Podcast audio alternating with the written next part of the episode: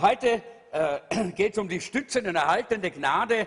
Und da habe ich gedacht auch an den, an den Sport. Im Sport, äh, wenn wir äh, an Weltmeisterschaften denken, an Olympiaden denken, äh, zu der Zeit, wenn wir jetzt dorthin kommen, gibt es dort gewisse so regionale olympische Spiele. Äh, und ich habe dabei gedacht, ja, wie kommt man denn zu einer Olympiamedaille? Wie kommt man zu einer Olympiamedaille? Normalerweise kommt man zu einer Olympiamedaille, äh, wenn man ein gewisses, ein gewisses Können hat, nicht eine gewisse Kompetenz. Ja, man muss schon was können. Nicht? Also ich traue mich nicht jetzt antreten bei der, äh, beim, beim, Skifahren bei der Olympiade, weil ich schaue da oben und denke mir schon, huh, da fahre ich nicht. Ja? Versteht ihr? Also man braucht schon eine gewisse Kompetenz, ja? das ist keine Frage. Aber man braucht auch viel, viel Disziplin und Ausdauer. Ausdauer, Durchhaltevermögen. Denn die Leute, die einmal, die irgendwo so einen Preis gewinnen, die haben jahrelang sich darauf vorbereitet.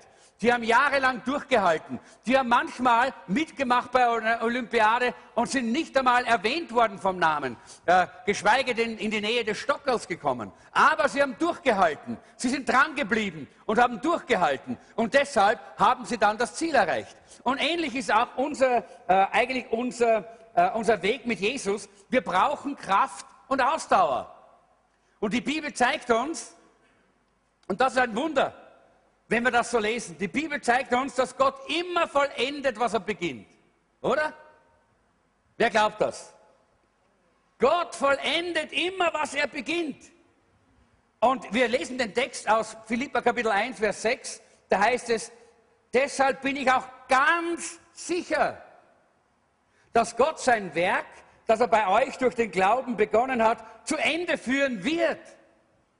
Bis zu dem Tag, an dem Jesus Christus wiederkommt. Das heißt nicht, möglicherweise wird er es zu Ende bringen. Es heißt, er wird es zu Ende bringen. Halleluja. Es heißt nicht, naja, vielleicht, schauen wir mal, schauen wir mal, österreichischer Weg, schauen wir mal. Nein, Paulus sagt, ich bin gewiss, dass Gott, der das begonnen hat, es auch zu Ende führen wird. Gott will und wird uns zum Ziel bringen. Das ist so eine herrliche und wunderbare Wahrheit. Niemand und nichts, sagt die Bibel, kann uns aus seiner Hand reißen. Und wenn wir uns nicht selber entscheiden, von Gott wegzugehen, dann kann ich dir heute schon sagen, Bruder, Schwester, wir sehen uns im Himmel. Halleluja. Ja, keinen Zweifel. Ich habe keinen Zweifel. Wenn du nicht selber dich entscheidest, nicht in den Himmel zu kommen, dann herzlich willkommen bei unserer Party, wenn wir uns treffen, dort am Himmelstor. Wir werden einziehen, wir werden dort sein. Denn was Gott begonnen hat, das wird er auch vollenden. Nicht ich, er wird es vollenden. Leute, das ist so wunderbar, dass Gott das tut. Und ich möchte, äh, und, da, und ich möchte euch noch etwas sagen. Wer vollendet das Werk? Jesus, der es begonnen hat. Er vollendet das Werk. Es ist nicht von deiner Leistung abhängig. Es ist nicht von deiner Performance abhängig. Es ist nicht abhängig davon, dass du dieses oder jenes besser machst oder mehr machst. Nein, sondern es ist seine Gnade. Gerettet durch seine Gnade und auch durchgehalten und erhalten durch seine Gnade. Das ist die biblische Botschaft. Halleluja. Was für eine herrliche Botschaft haben wir in, äh, in dem Wort. Gottes Gnade, aber unsere Entscheidung. Gottes Gnade aber unsere Entscheidung. Entscheidung ist keine Arbeit, aber Entscheidung ist notwendig. Entscheidung ist kein Werk, das wir tun, aber Entscheidung ist notwendig. Ohne die eigene Entscheidung, ohne den freien Willen, dass wir uns entscheiden, ich will mit Jesus gehen, ich will den Weg gehen, ich will bei Jesus bleiben, ich will, dass er in mir arbeitet, ich will die Gnade empfangen. Und Paulus sagt einmal, schaut, dass ihr nicht die Gnade Gottes vergeblich empfangt dass sie oben reingeht und unten raus und nichts bleibt. Das ist dann, wenn wir uns nicht entscheiden. Entscheiden wir uns, ich will Jesus nachfolgen. Dann wird die Gnade Gottes, mit der er uns gerettet hat, uns auch bis zum Ziel bringen. Halleluja. Dass wir eines Tages dort sind, wo der Herr uns haben möchte. Vielleicht sollen wir die Gels jetzt wegtun, sonst summt das zu viel im Raum. Danke. ja, ihr versteht, was ich meine? Die Gnade ist es, die uns ans Ziel bringt. Und als Pastor möchte ich nicht, dass ihr nur in den Himmel kommt, sondern ich möchte auch, dass ihr hier auf dieser Erde den Lauf richtig laufen könnt. Denn Jesus hat gesagt, ich bin gekommen, dass ihr das Leben im Überfluss haben sollt. Wir sollen nicht auf dieser Erde so dahin äh, grundeln und dahin kriechen und schauen, dass wir gerade noch über die Runden kommen, sondern Gott hat uns hier schon eine Herrlichkeit, seine Gegenwart, eine, ein wunderbares Leben verheißen und zugesagt. Er hat nicht gesagt, dass es ohne Leid sein wird. Er hat nicht gesagt, dass es ohne Schwierigkeiten sein wird hier. Nein, hat er nicht gesagt. Aber es ist herrlich. Aber es ist herrlich. Und in Philippa 3 sagt der Apostel Paulus im Vers 12 bis 15, dabei ist mir klar, dass ich dies alles noch lange nicht erreicht habe, dass ich noch nicht am Ziel bin. Doch ich setze alles daran, das Ziel zu erreichen, damit der Siegespreis einmal mir gehört. Wie ich jetzt schon Christus gehöre. Wie gesagt, meine lieben Brüder und Schwestern, ich weiß genau, noch habe ich den Preis nicht in der Hand, aber eins steht fest, dass ich alles vergessen will, was hinter mir liegt. Ich konzentriere mich nur auf das, was vor mir liegt oder das vor mir liegende Ziel. Mit aller Kraft laufe ich darauf zu, um den Siegespreis zu gewinnen, das Leben in Gottes Herrlichkeit. Denn dazu hat uns Gott durch Jesus Christus berufen. Wir alle, die wir auf dem Weg zum Ziel sind, wollen uns so verhalten. Wenn ihr in dem einen oder anderen Punkt nicht meiner Meinung seid, wird Gott euch Klarheit und Einsicht schenken. Später heißt, sagt dann Paulus, ich habe den guten Kampf gekämpft, ich habe den Lauf vollendet, den Glauben bewahrt. Aber, und das ist ganz wichtig, in all dem lässt uns Paulus nicht im Unklaren, dass es Gottes Gnade ist, die uns Kraft gibt, die uns Energie gibt, die uns die Möglichkeit und die Fähigkeit gibt, dass wir diesen Lauf auch wirklich laufen können. Und in 1. Korinther 3 sagt er, nach der Gnade Gottes, die mir gegeben ist, habe ich als ein weiser Baumeister den Grund gelegt, ein anderer aber baut darauf, ein jeglicher sehe zu, wie er darauf baue. Wir müssen es das gar nicht äh, noch alles lesen, da geht es darum, dass es eines Tages auch eine Belohnung gibt für das, was wir getan haben hier. Aber Paulus sagt, durch die Gnade Gottes, nicht durch meine Kraft, nicht durch meine Fähigkeit, nicht durch meinen Einsatz, durch die Gnade Gottes. Und die Frage, die wir uns jetzt heute stellen, ist, was ist denn eine stützende Gnade? Was bedeutet denn das eigentlich? Und ich möchte das mal so definieren, es ist die Kraft, die mich weitergehen lässt, auch wenn ich mich nach Aufgeben fühle. Es ist die Kraft, die mich weitergehen lässt, auch wenn ich empfinde, am liebsten hau ich den Hut drauf. Am liebsten würde ich jetzt einfach die Flinte ins Korn werfen. Ich gebe auf, ich will nicht mehr. Aber Leute, da kommt Gottes Kraft. Das ist, die, das ist Gottes erhaltende Gnade, die in unser Leben hineinkommt. Gottes erhaltende Gnade ist die Kraft, das Richtige zu tun, wenn man sich nicht danach fühlt, das Richtige zu tun. Wenn man eigentlich viel lieber sagt, geh, ist mir doch völlig wurscht, ob das jetzt richtig oder falsch ist, ich mache das so, wie es am bequemsten ist. Leute, da kommt die Gnade Gottes in unser Leben und Gottes Gnade bietet uns an, Kraft genug zu haben, den richtigen Weg zu gehen. Es gibt viele Fallen auf diesem Weg, das ist uns ganz klar. In 1. Petrus 5, Vers 12, äh, da äh, spricht der Apostel Petrus, er sagt, Silvanus, den ich als treuen Bruder sehr schätze, hat mir geholfen, diesen kurzen Brief an euch zu schreiben. Damit wollte ich euch Mut machen. Ich wollte euch Mut machen. Und diese Predigt soll euch heute Mut machen. Mut machen, vorangehen. Mut machen, mit Jesus zu gehen. Mut machen, die Zukunft anzugehen. Ihr könnt ganz sicher sein, dass Gott barmherzig und gnädig ist und euch wirklich liebt. Gottes Gnade, dass Gottes Gnade mit euch ist, was auch geschieht. Daran haltet fest. Ihr könnt sicher sein, dass Gottes Gnade mit euch ist, was auch immer geschieht. Haltet fest daran. Das ist eine wichtige Botschaft. Und wenn wir jetzt mal schauen, äh, was das bedeutet, diese Gnade, das, bedeutet, das heißt, ich kann damit rechnen, dass Gottes stützende Gnade mir hilft zu stehen, wenn ich versucht werde. Das ist eine von diesen Fallen, Versuchungen. Ja? Versuchungen kommen täglich. Wer hat noch nie eine Versuchung erlebt? Alle haben Versuchungen erlebt? Danke, ihr seid ehrlich. Es war auch die leichtere Seite. Äh, das, die andere Seite ist schwieriger aufzuzeigen, obwohl es eigentlich auch genauso, äh, genauso passt. In 1. Petrus 5, Vers 8 heißt es, Bleibt besonnen und wachsam. Denn der Teufel, euer Todfeind, schleicht wie ein hungriger Löwe um euch herum. Er wartet nur auf ein Opfer, das er verschlingen kann. Die Schlacht unseres Lebens beginnt, wenn wir ganze Sache mit Jesus machen. Oder? Die Schlacht um unser Leben. Und der Feind kommt und er möchte uns gerne zum Frühstück verzehren. Er möchte dich zum Frühstück verzehren. Er möchte dich zurückziehen in das alte Leben, in die alten Wege. Einfach weg von Jesus, weg vom Herrn. Warum? Weil er hat, er hat den Anspruch auf dein Leben verloren, weil Jesus am Kreuz von Golgatha mit seinem Blut den Preis bezahlt hat für dein Leben. Und wenn du sagst, Jesus, komm in mein Herz, komm in mein Leben, dann hat, hat das, der Satan jeden Anspruch verloren auf dein Leben. Und das mag er gar nicht.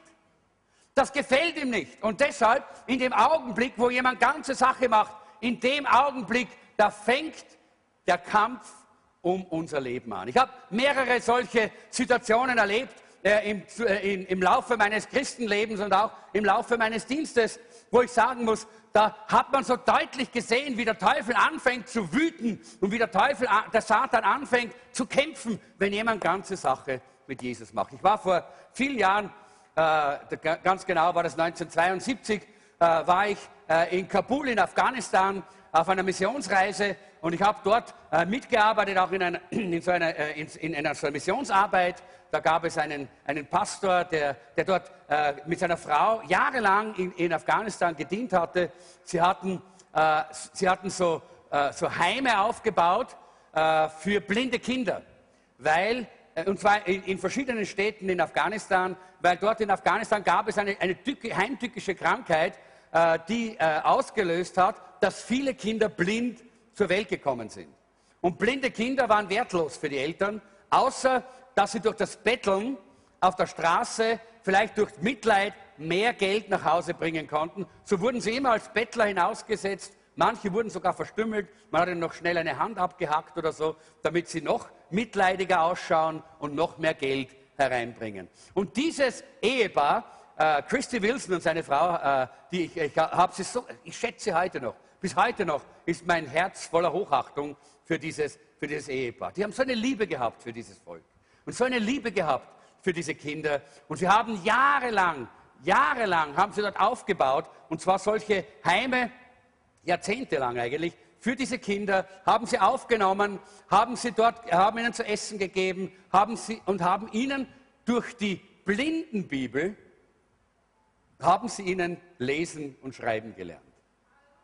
Durch das Lesen der Blindenbibel haben sie die Braille-Schrift gelernt und haben so auch das Wort Gottes kennengelernt. Und alle Kinder haben sich bekehrt im Laufe dieser Zeit. Und die Kinder sind immer älter geworden und sind, äh, sind aufgewachsen und haben dann auch Handwerke gelernt, sodass sie Kunsthandwerk dann verkaufen konnten am Markt und damit sich selber finanzieren konnten. Als Blinde.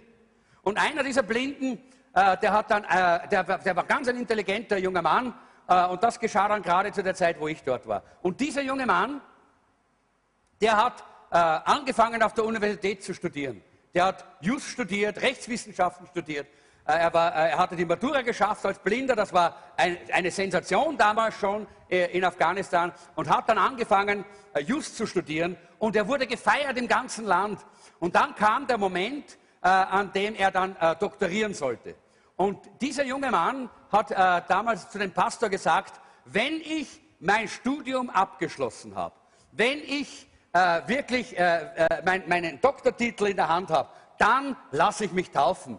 Weil wenn ich das vorher mache, dann habe ich keine Chance, äh, dass ich weiter studieren kann, habe auch keine Chance, meine Familie wird mich verfolgen, wird mich hinauswerfen. Und so äh, war es gerade in dieser Zeit, wie ich dort war in Kabul, dass er seinen, sein Doktorat bekommen hat. Und da war ein Riesenfest in Kabul, am Hauptplatz. Er wurde gefeiert als der Held von Afghanistan, ja, weil er der erste Blinde war, der, eine, äh, der ein, ein Studium abgeschlossen hatte. Am Abend nach dieser großen Feier oder was am Tag danach, ich kann das nicht mehr so ganz genau mich erinnern, jetzt ist ja doch eine Zeit her schon, äh, äh, haben wir ihn dann in der, äh, in der, in der Christian Kabul Christian Community Church in einem kleinen Kreis von, glaube ich, wir waren nur vier oder fünf Menschen, ja, haben wir ihn getauft. Und wir haben das nicht in der Öffentlichkeit gemacht, weil wir gewusst haben, was das bedeuten kann. Aber am nächsten Tag, ohne dass es in der, irgendwo, irgendwo in, der, in der Öffentlichkeit geschehen ist, am nächsten Tag wusste seine Familie bereits, dass er sich taufen hat lassen. Am nächsten Tag wussten die Behörden bereits, dass er sich hat taufen lassen. Und es begann eine ungeheure, eine ungeheure äh, Hexenjagd auf ihn. Das heißt, man hat ihn verfolgt, man hat ihn gesucht und man hat, man hat bereits in einem kurzen Verfahren entschieden, man wird ihn öffentlich, öffentlich auf dem Hauptplatz hinrichten. Weil er vom Islam zum, äh, zum, zum Christentum übergetreten ist. Und er hat das ganze Land und das ganze Volk hat er damit beschmutzt und in, Schande gebracht. Und man hat ihn gesucht und man hat ihn gejagt mit Bluthunden. Die Polizei äh, ist ausgeschwärmt. Es war ein, ein, ein, wildes, ein wildes Treiben damals dort um ihn herum. Äh, vielleicht um die Sache kurz zu machen. Was ich damit sagen möchte ist, hier sehen wir in dem Augenblick, wo jemand Ja sagt, ich folge Jesus hundertprozentig nach. Nicht nur, ich entscheide mich einmal ganz klein, sondern ich gehe den ganzen Weg.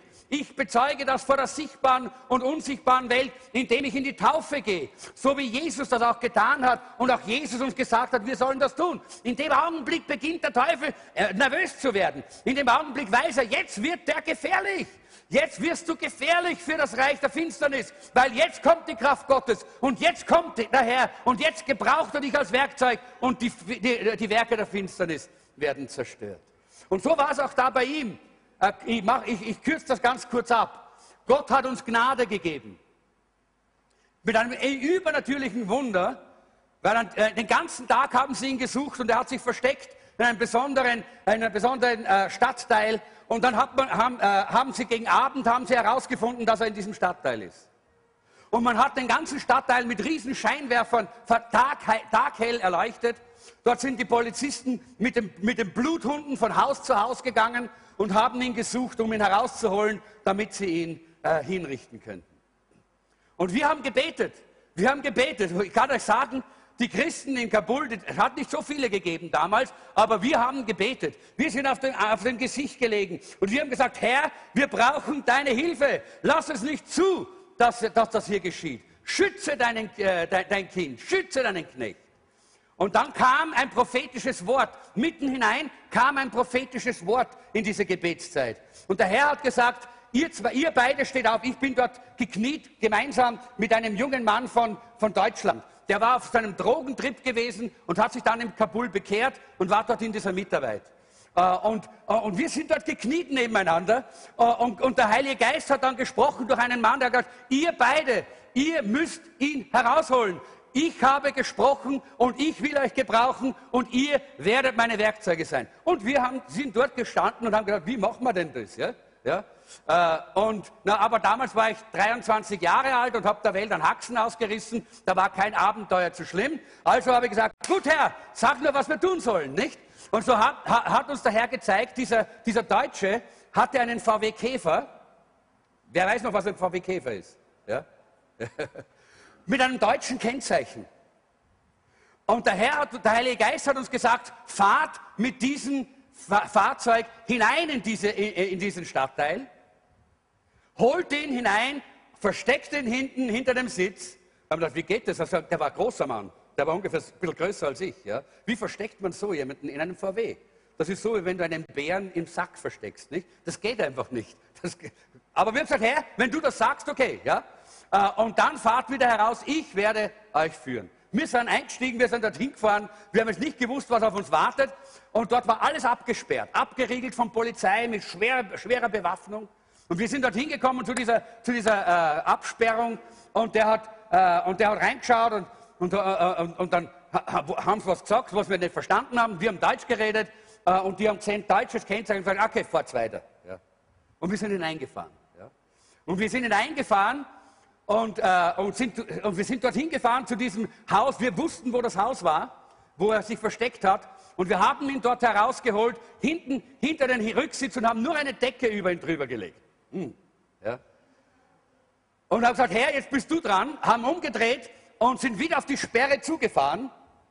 Und wir sind, wie wir zu der Sperre kommen, schauen die Leute hinein. Und wir haben uns gedacht, oh je. Die schauen hinein und sagen, okay, weiter. Und wir haben gesagt, Halleluja, Gott kann nicht nur Augen öffnen, Gott kann auch Augen schließen. Und genau das ist geschehen. Und dann sind wir weitergefahren und, und äh, mache es noch äh, ganz kurz, wir sind dann hinuntergefahren an die pakistanische Grenze. Dort haben schon die pakistanischen Christen gewartet äh, und haben dann diesen äh, jungen Mann übernommen, haben ihn dann rausgebracht und er ist dann nach Amerika gekommen, wo dann auch diese, äh, dieses Ehepaar hin äh, fliehen musste, denn die sind auch dann verfolgt worden und haben dann dort, hat dann dort ein neues Leben begonnen. Ich denke, wir sehen hier, ja, der Feind möchte uns zerstören. Der Feind möchte uns kaputt machen, weil er Angst hat, wenn wir ganze Sache machen mit dem Herrn, dann hat er verloren. Dann nicht nur hat er uns verloren, sondern er weiß, dass Gott uns gebrauchen wird in seiner Gnade. Uns gebrauchen wird, um Werke der Finsternis zu zerstören, um die Finsternis zurückzudrängen und das Licht hineinzubringen in unser Land und in unser Leben. Ich habe viele, äh, noch äh, manche andere Beispiele, die ich jetzt gar nicht erzählen kann aus äh, Zeitgründen. Aber es ist wunderbar zu sehen, Gott ist immer stärker. Halleluja. Lass uns doch Gott einmal einen Applaus geben. Gott ist immer stärker. Halleluja. Gott ist immer stärker. Was immer der Feind auch vorhat. Gott ist immer stärker. Und wisst ihr, wenn er uns aber nicht vernichten kann, und jetzt kommt das, was ich, auch, was, was ich wichtig finde, wenn er uns nicht vernichten kann, so wie er es dort versucht hat mit diesem jungen Juristen, wenn er uns nicht vernichten kann, dann versucht er uns zu lähmen. Und lähmen kann er uns, indem er uns in die Sünde hineinzieht. Lähmen kann er uns, indem er uns versucht, indem er uns immer wieder in Versuchungen hineinführt. Und ich denke, dass es sehr wichtig ist für uns, dass wir auch hier verstehen, wie wir umgehen mit Versuchung. Denn Gottes Gnade hält uns auch in Versuchungen fest. Halleluja. Das ist wunderbar. Wisst ihr, habt ihr das schon gewusst? Versuchung ist keine Sünde. Soll ich es nochmal sagen? Ihr schaut mich jetzt so ungläubig an. Versuchung ist keine Sünde. Ein Beispiel, ein sehr populäres Beispiel natürlich in unserer Zeit für, äh, vor allen Dingen, weil viele Christen denken, meine Güte, wie habe ich nur sowas denken können? Wie können solche Gedanken nur in meinen Kopf kommen? Und die Sexualität ist ein ganz normales und ein sehr, sehr einfaches Beispiel dafür. Nicht? Sie ist normal und gut. Und erotische Gefühle sind nicht Sünde. Aber die Lust ist Sünde. Das heißt, wenn du ein Mann bist und eine schöne Frau geht an dir vorbei und du spürst, dass sich das, uh, das gefällt dir, ja, dann ist das natürlich, weil Gott hat das so gemacht. Wenn du das nicht hast, dann ist es unnatürlich, was in unserer Zeit vielleicht nicht mehr so gesehen wird. Ja? Das ist ganz normal. Das ist natürlich. Gott hat das so gemacht und das ist keine Sünde. Die Frage ist, wie wir dann damit umgehen, mit diesen Gefühlen, die Gott uns gegeben hat. David ist ein gutes Beispiel, nicht? Wir kennen David, der auf, den, auf das Dach hinaufgeht und er schaut hinunter und er sieht die schöne Bathseba dort, nackt. Das war noch keine Sünde. Aber in dem Augenblick, wo er angefangen hat, sich zu überlegen, wie schön das wäre, mit der schönen Frau im Bett zu liegen, da war die Sünde. Die Lust ist etwas, wofür du dich entscheidest. Das geht nicht, nur, nicht nur Mann zu Frau, das geht auch von Frau zu Mann. Ja, ist richtig. Die Versuchung in sich selber ist keine Sünde. Und der Feind weiß aber, dass wir in uns Anlagen haben, die dann immer dann hin, dorthin tendieren, dass wir aus der Versuchung Richtung Sünde gehen. Aber Gott hat uns Gnade gegeben, in der Versuchung bestehen zu können. Halleluja. Wisst ihr, das ist so wunderbar. Gott hat uns Gnade gegeben, dass wir nicht nachdenken und träumen und fantasieren müssen und hineingehen müssen in die Lust und in die Sünde. Nein, er hat uns Gnade gegeben. Das äh, sagt Paulus ganz klar und deutlich in 1. Korinther 10, Vers 13. Er sagt, das, was eurem Glauben bisher an Prüfungen zugemutet wurde, überstieg nicht eure Kraft. Du sagst vielleicht, ich kann dem nicht widerstehen, ich bin zu schwach. Irrtum, du willst nicht. Gottes Kraft ist genug, Gottes Gnade ist stark genug, um dich zu halten, wenn du gehalten werden willst. Wisst ihr, wir haben so eine kleine liebe Tochter, aber die ist ein ordentlicher Rabautzel. Ja? äh, nicht Tochter, äh, Enkelkind, ja, die, die Hanna. Äh, ich ich würde sie gern öfter mal halten, aber sie will vom Opa nicht gehalten werden. Ja? Sie will immer zur Mama und zur Mama und zur Mama. Und da kannst du machen, was du willst. Ich nehme sie und schon ist sie schon draußen. Ja? Leute, genauso geht's Gott. Gott hat uns seine Gnade gegeben und Paulus sagt uns klar und deutlich, seine Kraft ist genug. Es hat noch nie eine Versuchung gegeben, die zu groß war, als dass wir sie auch wirklich überwinden könnten, weil wir die Gnade Gottes haben. Nicht deine Kraft überwindet, nicht deine Disziplin oder deine, oh, jetzt werde ich überwinden. Nein, die Gnade Gottes. Die Gnade Gottes. Wisst ihr, was Gnade ist? Ein unverdientes Geschenk. Aber wir wollen das so oft nicht, so wie die Hanna nicht beim Opa sein will. Nicht? Wir wollen lieber in, in, die, in, in die Lust hinein, in die Sünde hinein. Also sag nicht, du kannst nicht widerstehen. Sag nicht, es ist zu stark für dich. Sag nicht solche Dinge. Denn das stimmt nicht. Denn Paulus, sonst wäre die Bibel ja nicht, nicht die Wahrheit. Denn Paulus sagt, nichts hat jemals deine Kraft überstiegen. Denn Gott steht zu dir. Er lässt nicht zu, dass du in der Versuchung zugrunde gehst. Ich mache es jetzt ganz persönlich. Wenn dein Glaube auf die Probe gestellt wird, schafft Gott auch die Möglichkeit, sie zu bestehen. Halleluja. Hey, ist das nicht ein toller Gott? Ist es nicht ein toller Gott? Wenn der Glaube geprüft wird, dann gibt Gott auch schon den Einser zur Prüfung, oder? Du musst kein Fünfer schreiben. Du kannst bestehen, weil Gott in seiner Gnade das bereits vorbereitet hat. Die Bibel sagt uns, Jesus wurde genauso versucht wie wir. Weißt du das? Wenn an Jesus eine schöne Frau vorbeigegangen ist, hat er dieselben Gefühle gehabt wie du als Mann. Ganz sicher. Oder wenn äh, äh, irgendwelche schönen Dinge da waren, Gold oder Juwelen, dann hat Jesus dieselben Empfindungen gehabt für diese schönen Dinge wie du als Frau, die das schätzt. Ja, genauso. Aber er ist nicht in die Richtung der Lust gegangen. Er hat die Gnade Gottes angenommen, die Kraft Gottes empfangen und darin gelebt und hat zugelassen, dass der Heilige Geist die Türe öffnet und er hinausgehen kann. Er blieb ohne Sünde. Das heißt nicht, dass wir das immer schaffen. Nein, der Einzige, der schafft, ist Jesus. Aber wir haben die Möglichkeit. Und deshalb müssen wir uns bewusst sein, was Gnade bedeutet. Und was diese bewahrende oder diese stützende Gnade bedeutet, die Gott uns gegeben hat, dass wir auch in Versuchungen wirklich überwinden können und stehen bleiben können. In 1. Korinther 10, 13 haben wir gelesen, es ist so, er hat uns die Kraft gegeben zu überwinden. Du musst nicht sagen, es hat mich einfach überwältigt. Das gibt es nicht, sagt die Bibel. Das ist unsere Entscheidung. Das ist genau das, ich glaube, es war Luther, der gesagt hat, wir können nie ver, ver, ver, äh, verhindern, dass auch negative Gedanken durch unseren Kopf durchziehen. Aber wir können verhindern, dass sie sich festsetzen. Das ist so, wie wir nicht verhindern können, hat Luther gesagt, dass die Vögel über unseren Kopf drüber fliegen. Aber wir können verhindern, dass die Vögel ein Nest auf unserem Kopf bauen können. Bei mir war es eh schwierig, da rutschen sie aus. Aber bei manchen von euch in den guten Haaren ging es noch. Ja? Äh, versteht ihr? Das können wir verhindern, dass die ein Nest da oben bauen. Genauso ist es mit den Gedanken. Und das ist das Geheimnis der Gnade Gottes. Gottes Gnade ist da, Gottes Gnade ist verfügbar, Gottes Gnade ist für dich da, dass du nur zugreifst und die Gnade Gottes annimmst. Und dann bist du siegreich in den Versuchungen. Das ist was ganz Tolles und Wunderbares.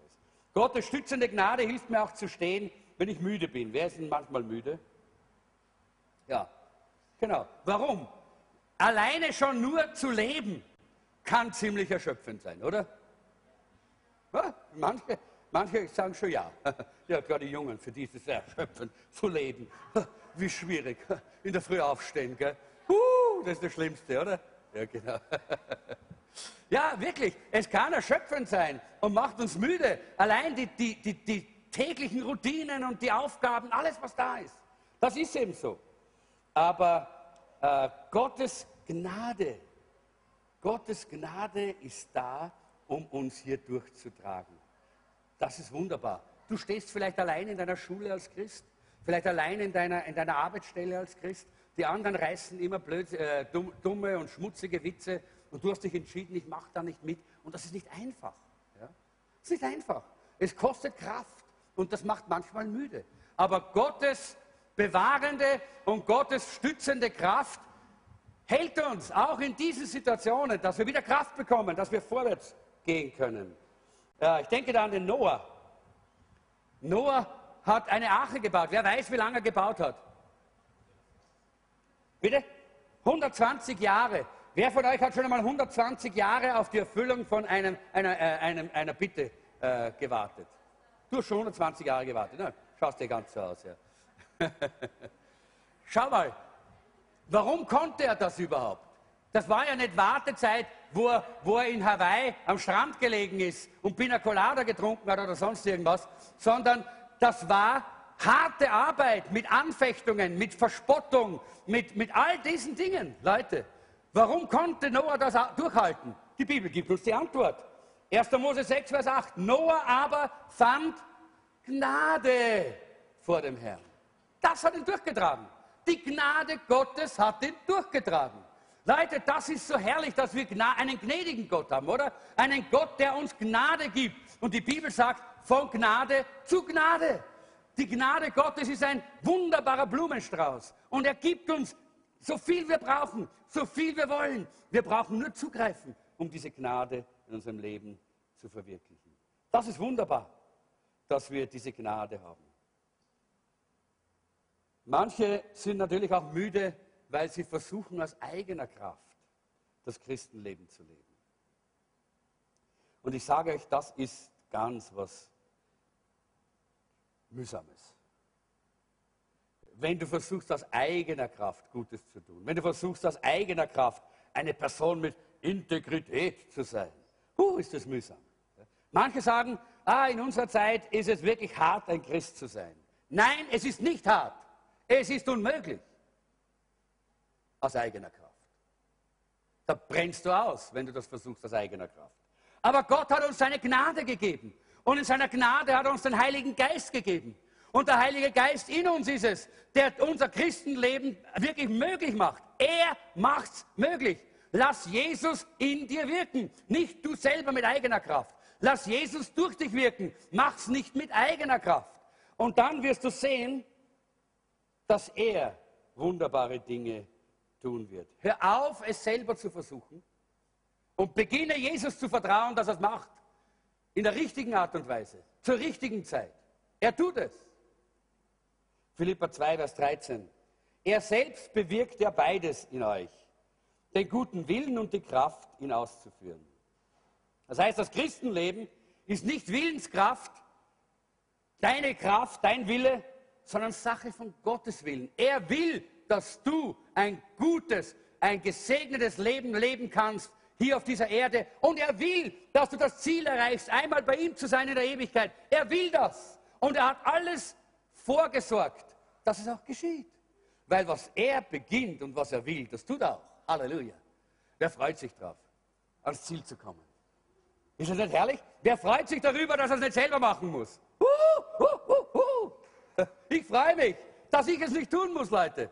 Dass das der Heilige Geist die Gnade Gottes tut. Ja, entscheiden muss ich mich immer wieder.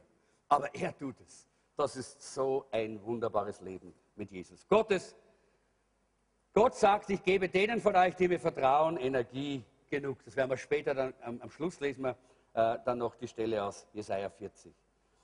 Gottes stützende Gnade gibt mir die Kraft, weiterzugehen, wenn ich von Schwierigkeiten geplagt bin. Auch das ist etwas. Wer von euch hat keine Schwierigkeiten? Nie. Schwierigkeiten. Kennt nicht Schwierigkeiten. Alle kennen Schwierigkeiten, nicht? Und es gibt drei Kategorien von Schwierigkeiten.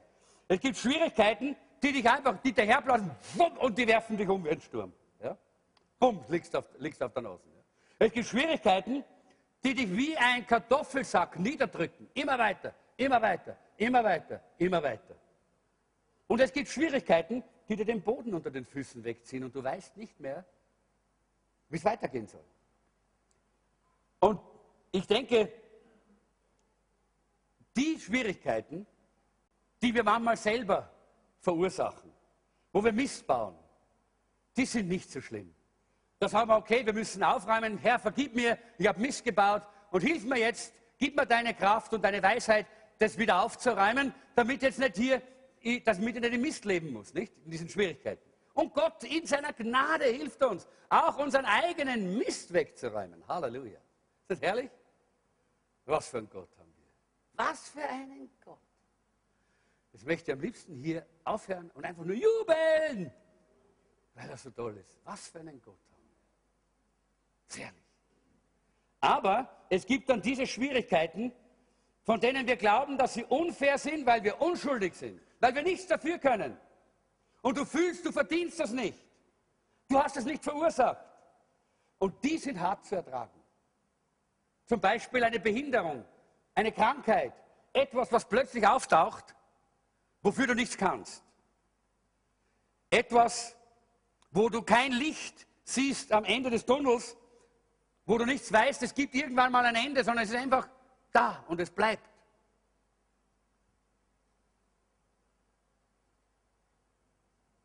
Vor einigen Jahren ist mir das auch geschehen. Ich habe eine Knieoperation gehabt, habe ein neues äh, Knie bekommen, eine, eine, eine Knieprothese und, und, nachher bin ich auf Rehab gegangen, in ein, so ein Rehab-Center. Und wie ich dort im Rehab-Center war, da kam ich dann auch zu so einer Untersuchung, zu einer neurologischen Untersuchung, das war so Routine, immer wieder mal. Und ich bin einmal hineingegangen und ich bin ein kleines bisschen so gestolpert beim, äh, bei der Türe und habe mir nichts gedacht und bin weitergegangen. Und dieser Neurologe hat gesagt, Herr Kisslinger, gehen Sie noch einmal zurück. Komm und gehen Sie noch einmal rein da. Ich bin noch einmal reingegangen und dann hat er gesagt, Herr Kisslinger, setzen Sie sich hierher. Wir müssen eine Untersuchungsreihe starten. Äh, und äh, ich habe damals, zu dem Zeitpunkt, äh, hat man mir gesagt, ja, Sie haben irgendwie sowas wie, das nennt man so Restless Legs, da hat man so ein bisschen in den Füßen Probleme, die ein bisschen kribbeln und so. Da habe ich gedacht, das habe ich, ja. Und dann hat dieser, dieser Neurologe gesagt, Herr Kisslinger, wir machen eine Testreihe, wir sind uns nicht sicher, was herauskommt. Und die Testreihe ist gemacht worden und dann hat er mich wieder hineingerufen und dann hat er gesagt, Herr Kisslinger, setzen Sie sich nieder. Ich kann Ihnen keine gute Nachricht geben. Sie haben äh, Polyneuropathie, das ist etwas, wo die Nervenenden absterben äh, an, den, an, den, äußersten äh, Enden der, äh, der, der Gliedmaßen und das geht nicht mehr zurück. Das ist nicht heilbar. Das haben sie von jetzt an ihr Leben lang und es wird immer schlechter werden. Und die Perspektive ist, dass sie wahrscheinlich in, in wenigen Jahren im Rollstuhl sitzen. Und ich kann mich noch gut erinnern an den Tag. Es war ein sonniger Tag, ich glaube im Herbst, im September oder so. Und ich bin aus, dieser, aus dieser Untersuchung hinausgegangen und ich habe dann da meine, meine, meine, äh, meine ich glaube, Walkingstöcke, oder habe ich damals noch Krücken gehabt? Ich weiß nicht, Krücken habe ich nicht mehr gehabt, Walkingstöcke gehabt.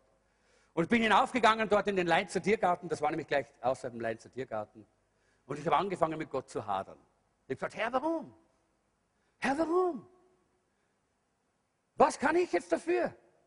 Ich habe dir immer gedient, mein Leben lang. Warum? Und ich habe damals wirklich gehadert mit Gott. Ich habe gesagt, Herr, ich verstehe das nicht. Ich wollte dir dienen, bis ich grau bin und bis ich alt bin und, und bis, ich nicht mehr, bis ich nicht mehr stehen kann. Ich wollte dir dienen und die Welt für Jesus gewinnen. Warum? Ich habe dir immer mein ganzes Leben gegeben. Ich habe nichts für mich behalten. Warum, Herr? Und der Herr hat mich ein bisschen so jammern lassen. Er hält das aus, weißt du? Er hält das aus. Er hat mich jammern lassen. Dann habe ich die Jeanette angerufen, habe auch gejammert. Sie hat mich auch ein bisschen jammern lassen. Gott sei Dank haben wir einander hier. Ja? Und dann plötzlich wurde mir klar, dass der Herr auch mal reden möchte. Kennt ihr sowas? Ja. Gott wartet und wartet und wartet. Aber er möchte eigentlich auch ganz gern was sagen. Ja. Und ich bin dann dort in, in, den Wald gegangen, die Tränen sind mir heruntergeronnen. Und ich habe gesagt, Herr, mein Leben ist jetzt hier zu Ende, was soll ich tun? Ja. Es geht nicht mehr viel weiter. Ich kann dir gar nicht mehr viel dienen. So in der Art, na, du bist ja schuld dafür. Nicht? Und Gott hat einfach nur gewartet, bis ich endlich aufgehört habe. Es war nicht so lang. Aber es war vielleicht eine Viertelstunde mal. Oder 20 Minuten, vielleicht war es sogar eine halbe Stunde. Ja. Und wie ich dann dort so in, in der Sonne gesessen bin, dort auf dieser, dieser Bank, hat dann Gott angefangen zu mir zu reden. Und er hat gesagt, bin ich dir nicht wichtiger als der Dienst? Ist das wirklich das Wichtigste in deinem Leben? Dein Dienst? Bin ich dir nicht wichtiger? Ich liebe dich. Und mir war das plötzlich so klar. Plötzlich war das wie eine Wolke der Liebe Gottes rings um mich. Und plötzlich war mir klar, dass Gott auch damit etwas vorhat. Ich wusste nicht was und ich weiß es heute noch nicht, weil bis heute bin ich mir nicht ganz sicher, für mich persönlich, ob das, sehr, äh, ob das wirklich was bringt. Aber Gott weiß es besser. Und er hat mir damals gesagt, weißt du, ich habe einen Plan mit dir und der ist viel besser als dein eigener Plan.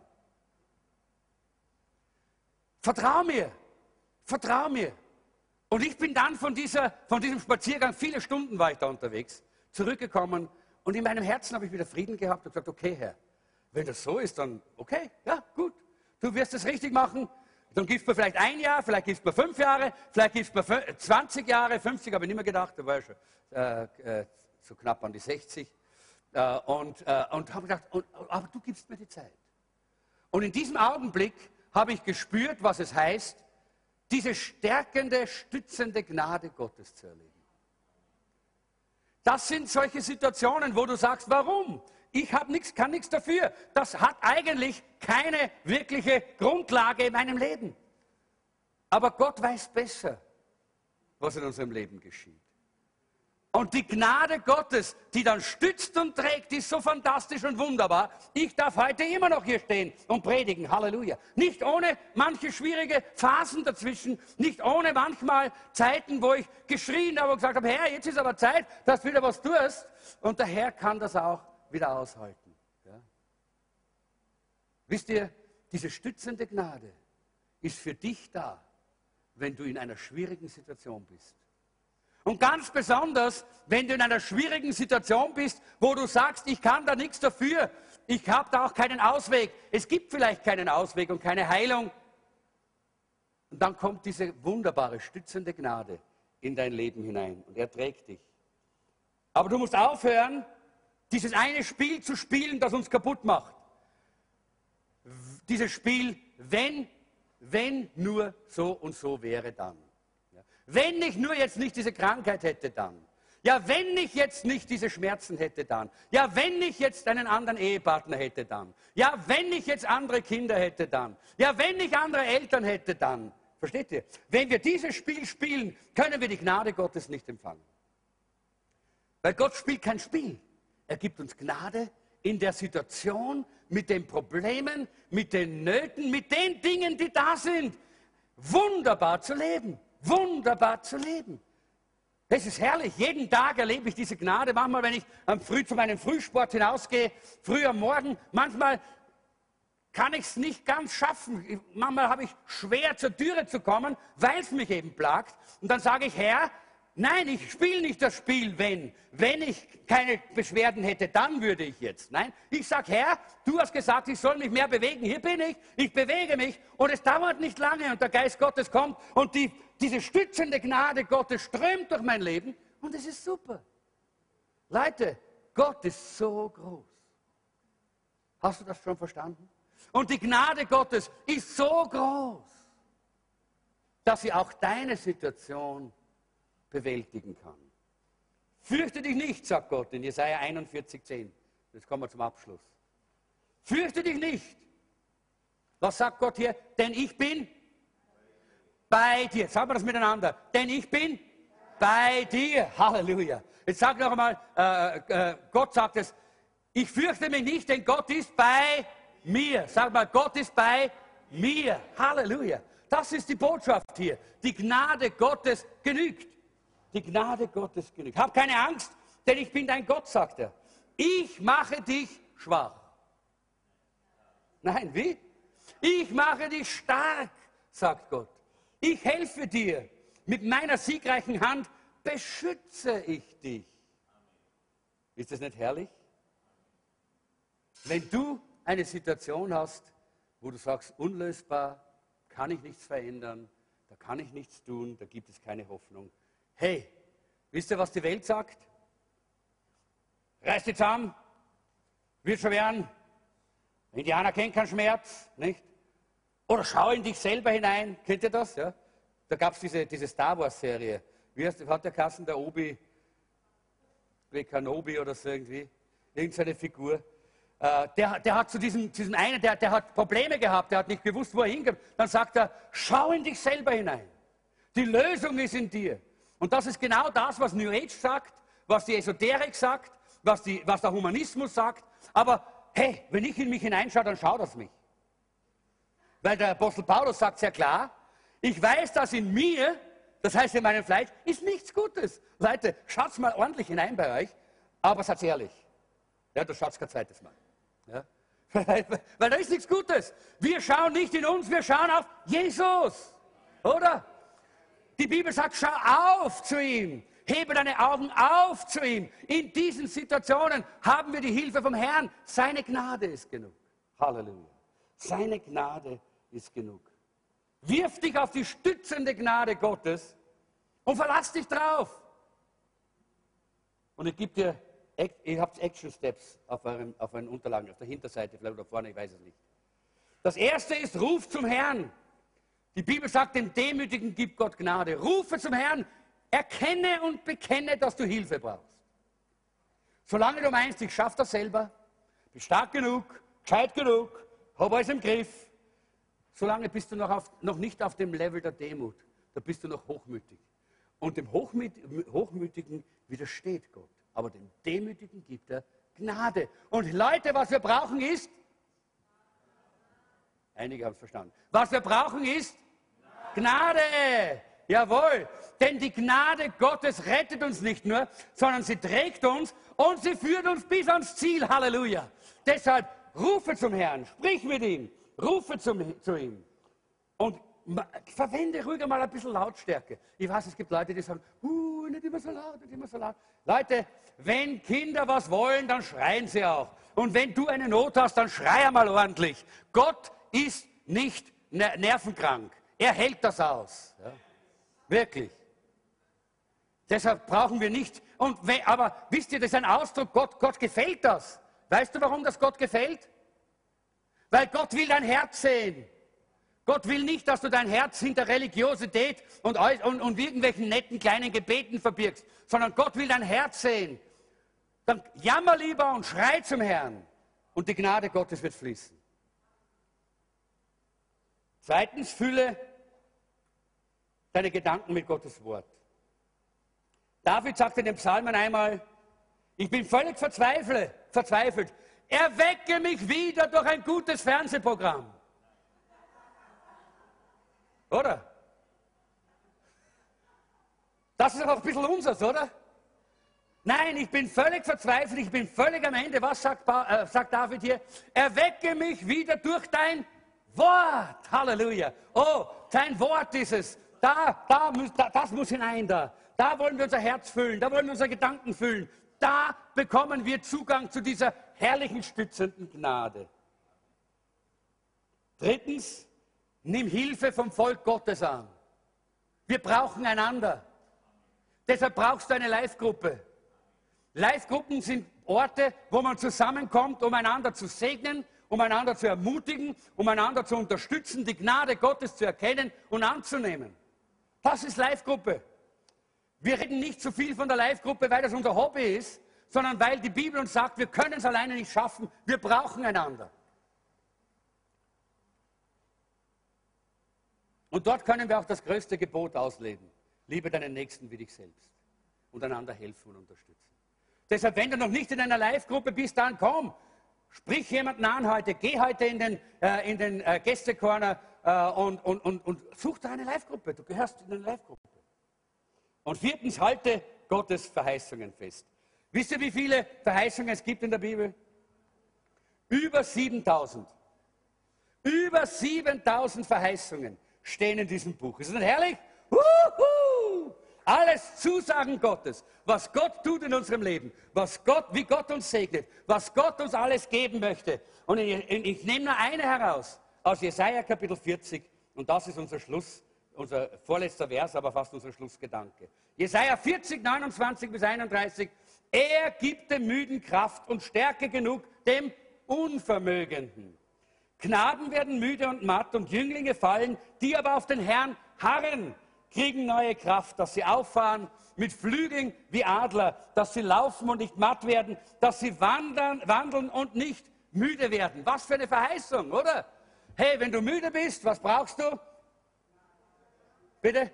Die Gnade Gottes. Du musst auf den Herrn harren. Du brauchst sein Wort. Du brauchst diese, eine Begegnung mit ihm nicht mehr Fernsehen, nicht mehr äh, Vergnügen, nicht mehr äh, Halligalli. Nein, du brauchst mehr von Jesus. Das ist es hier. Seine Gnade ist genug. Und das ist das Wunderbare.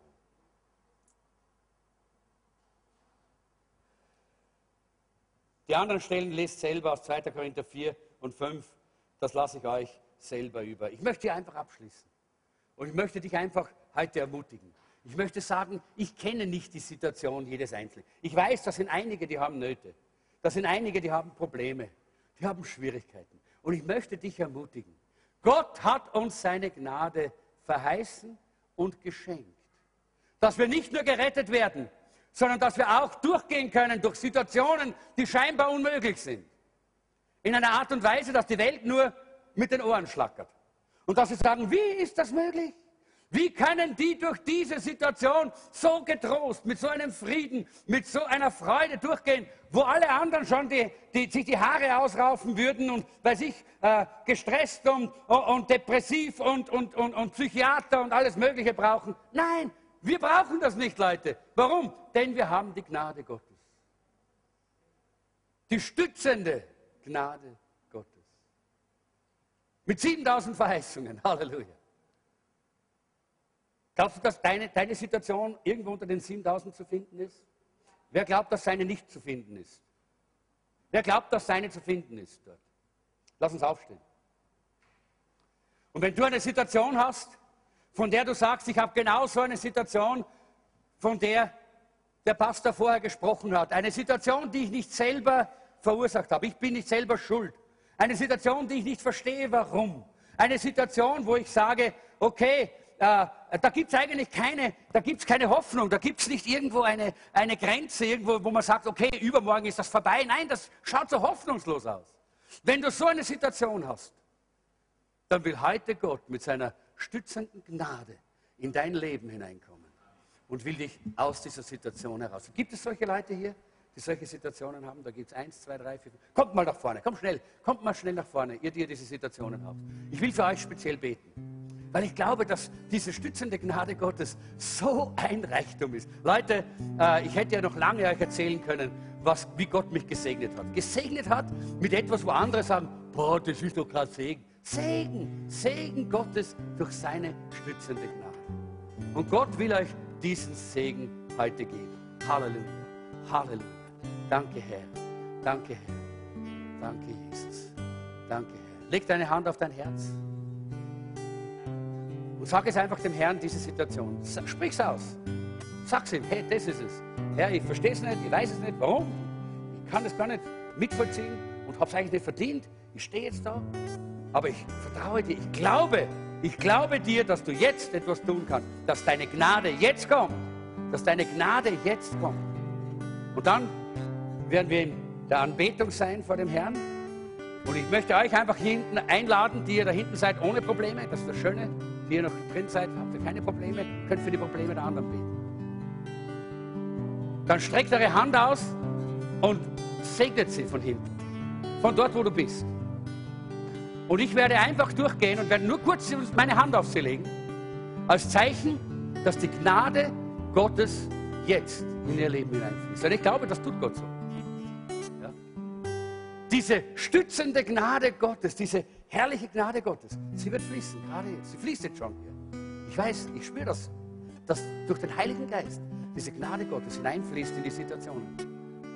Aber du musst es annehmen, du musst dich entscheiden. Nicht selber machen, nicht selber versuchen, nicht irgendwo versuchen, das jetzt alles zu erklären. Nein, überlass es Gott. Du hast es ihm in die Hand gelegt jetzt. Und lass zu jetzt, dass diese Gnade Gottes hineinfließt in dein Leben. Halleluja. Im Namen Jesu. Gnade Gottes. Halleluja. Danke, Herr. Diese, diese stärkende Gnade Gottes. Halleluja. Stärkende Gnade Gottes. Stärkende Gnade Gottes. Stützende Gnade Gottes. Deinen Namen beten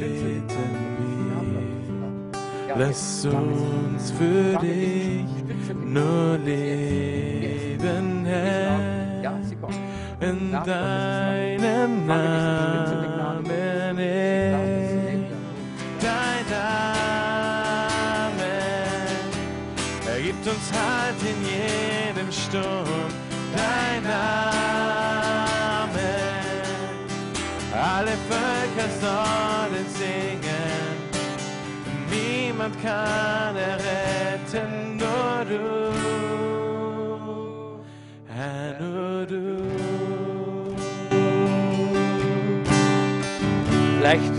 bist jetzt noch in den Reihen, du bist nicht nach vorne gekommen, weil vielleicht deine Situation, dein Problem nicht so dramatisch ist und nicht so schwierig wie die äh, Probleme, die hier nach vorne, wo, äh, die Leute nach vorne getrieben haben. Aber vielleicht sagst du, ich brauche auch mehr Gnade.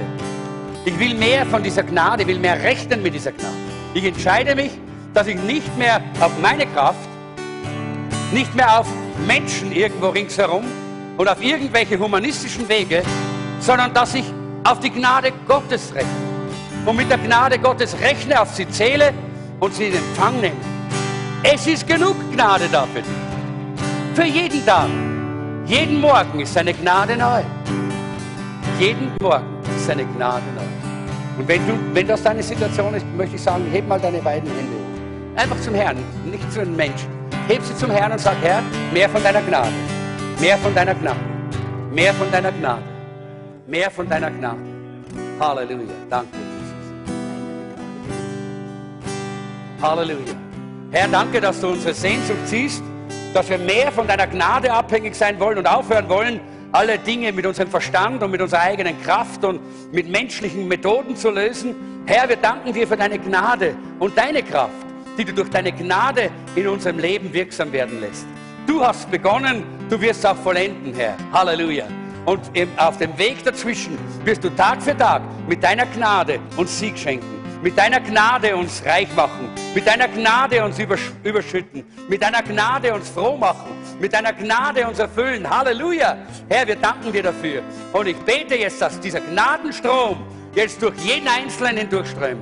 Gerade jetzt, wenn er, wo, es, wo er steht, wenn er sich sehnt danach, Gnadenstrom Gottes kommt und ströme in die Herzen und ströme durch jedes Leben und ströme durch jede Lebenssituation. Denn wir wissen, Herr, allein deine Gnade genügt. Halleluja.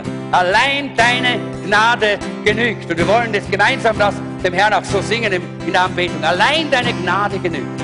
Halleluja. Danke, Jesus. Allein deine Gnade genügt, die in meiner Schwachheit Stärke dir mein Leben und was mich bewegt. Allein deine Gnade genügt. Hey, ich muss mich nicht länger um Liebe bemühen. Ich ruhe